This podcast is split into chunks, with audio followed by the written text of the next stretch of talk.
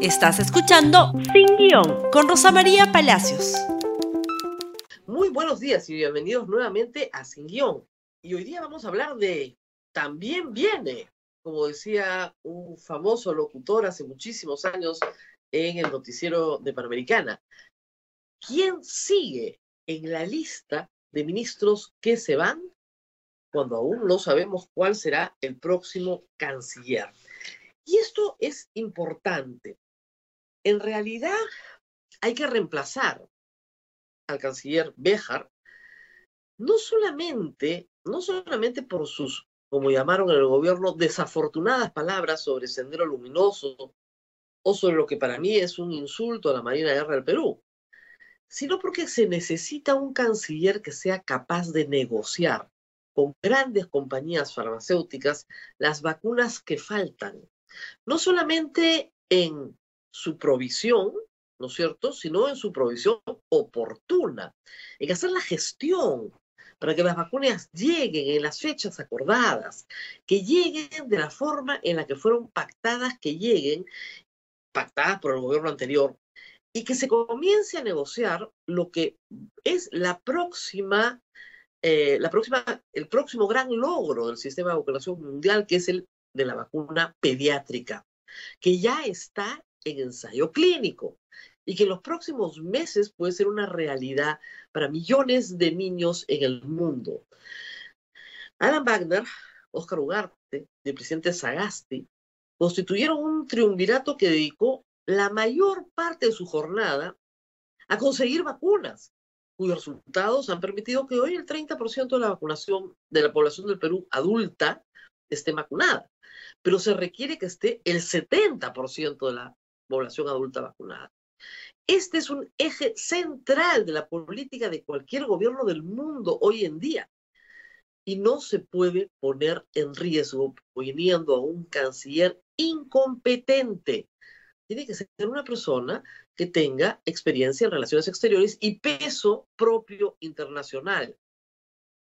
Y eso no lo puede producir hasta el momento el señor Castillo.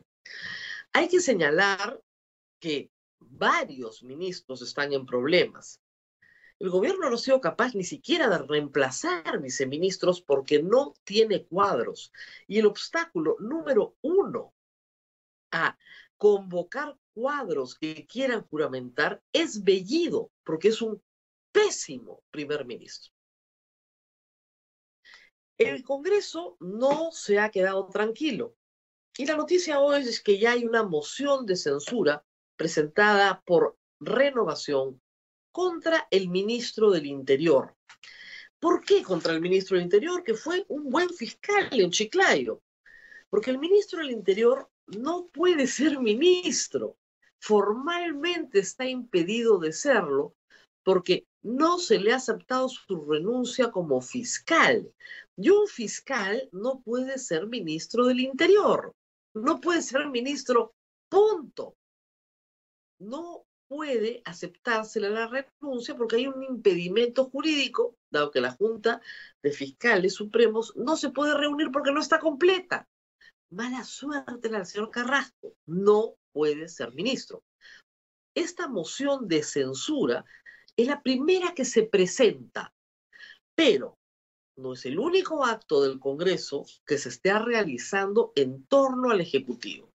Hoy día, en el diario La República, en un artículo firmado por Wilber Huacasi, hay una lista muy completa que quiero compartir con ustedes de las acciones que el legislativo está desarrollando en materia de control político del Ejecutivo. Y las cosas vienen así. Hay distintas clases de iniciativa, hay que señalar. Hay comisiones para investigar algo, hay invitaciones a informar, hay interpelaciones y finalmente hay una moción de censura sobre la mesa.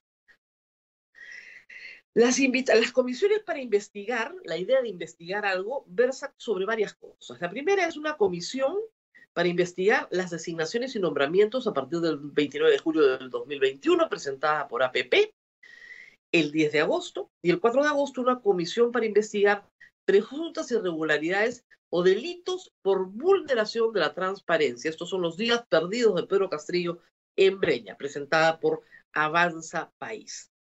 También hay una investigación solicitada el 18 de agosto por el ingreso de 12 maestros de la FENATE Perú a Palacio para reunirse con Pedro Castillo. Investigación propuesta por Avanza País que se relaciona con el ingreso clandestino de maestros que entraron como asesores de energía y minas a Palacio de Gobierno para ocultar su identidad. Estas son investigaciones. Luego tenemos interpelaciones, que son también interesantes.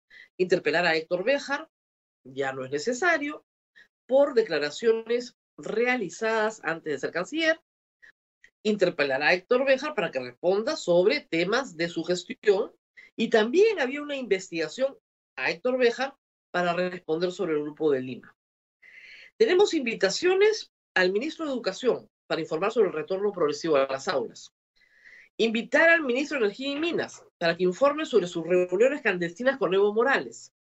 Invitar al ministro de Salud, Fernando Ceballos, para que informe sobre el proceso de vacunación. Invitar nuevamente también uno es de Acción Popular, otra de PP, al ministro de Salud, Hernando Ceballos, para que explique el plan de vacunas.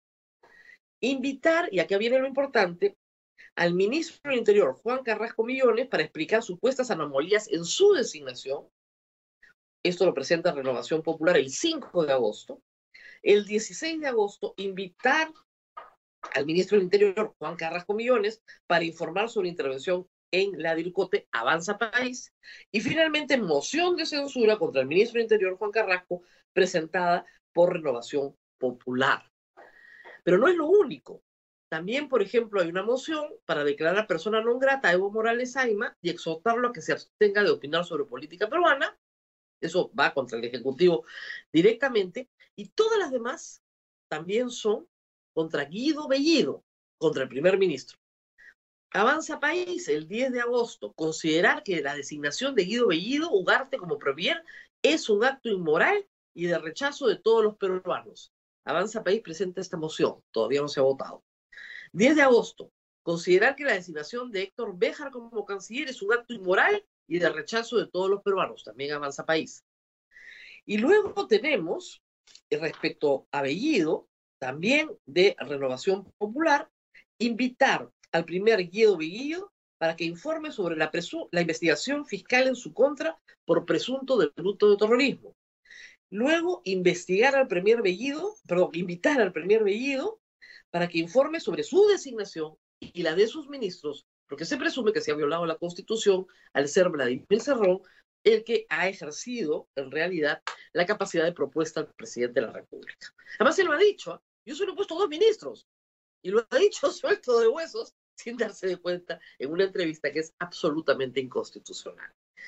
Acá hay una lista, como reitero, de mociones que son de invitación, de interpelación, de censura, de investigación, declarativas. Cuando tú declaras que un acto es profundamente inmoral, lo que estás tratando es de preconstituir una prueba, ¿no es cierto? Una prueba anticipada de la incapacidad moral del presidente de la República. Todo este conjunto de acciones está en manos de APP, Avanza País, en algunos casos Fuerza Popular, Acción Popular y Renovación Popular. Estos votos que están acá sobre la mesa suena, eh, suman con toda claridad los votos necesarios para censurar ministros. Acá hay más de 66 votos, si se suman todos. ¿Qué es lo que necesitas? La mitad más uno para sacar a un ministro. Toda esta actividad legislativa lo que anticipa para el señor Bellido la próxima semana, el día viernes 26, es una censura. Una censura que probablemente sea contundente y que está discutiéndose en el Congreso y que al principio se dijo, no, esto es lo que quiere Cerrón. Esto es lo que quiere Cerrón, agudizar las contradicciones para luego disolvernos. Luego de la salida de Béjar, el Congreso está comenzando a pensar lo siguiente, se está discutiendo. No darle la confianza a Bellido. Punto. E inmediatamente después comenzar a trabajar en la vacancia del presidente de la República. Por lo tanto, el presidente de la República tiene una semana para sacar a Bellido y recomponer su gabinete. Tiene que salir el ministro del Interior por consideraciones formales, tiene que salir el ministro de Defensa porque no lo respeta nadie, no lo respetan los institutos armados, ya ha quedado clarísimo. Tiene que conseguirse un canciller que pueda tener presencia internacional, liderazgo internacional para salir adelante en, la en el plan de vacunas, ¿no es cierto? Y tal vez hacer otros cambios adicionales que se están solicitando, pero como ustedes ven es recurrente lo que se está pidiendo desde el Congreso. Si eso no sucede, si no hay esos cambios, yo me atrevería a decir que la suerte de Bellido está echada. Y si la suerte de Bellido está echada, la suerte de Castillo está echada. Este Congreso no se va a dejar disolver. Si se disuelven, se disuelven ellos mismos, pero no los va a disolver el presidente de la República. Ténganlo por seguro. Y todas las cuestiones de confianza que puedan presentarse en el interín van a ser posteriores a la vacancia que le van a presentar por delante. Si es que el señor Bellido no pasa el examen el próximo viernes, viene inmediatamente la vacancia del presidente de la República. Porque todos sabemos que lo siguiente es presentar una cuestión de confianza que se la nieguen y disuelvan al Congreso. Y este Congreso no se va a dejar disolver. La señora Boluarte tiene que decidir cuál es su destino. Si insiste en una conducta similar, pues iremos a elecciones generales. Toda esta actividad legislativa lo que indica es que vienen censuras a ministros muy pronto y que la moción de confianza que tiene que discutirse luego de que se presente el Premier está en este momento en serias, en serísimas dudas. De ahí la importancia capital de que se nombre a un canciller que sea el adecuado para el proceso que está viviendo el Perú en materia de vacunación. Esto ha sido todo por hoy.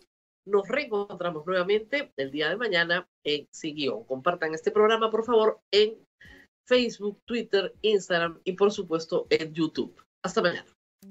Gracias por escuchar Sin Guión con Rosa María Palacios. Suscríbete para que disfrutes más contenidos.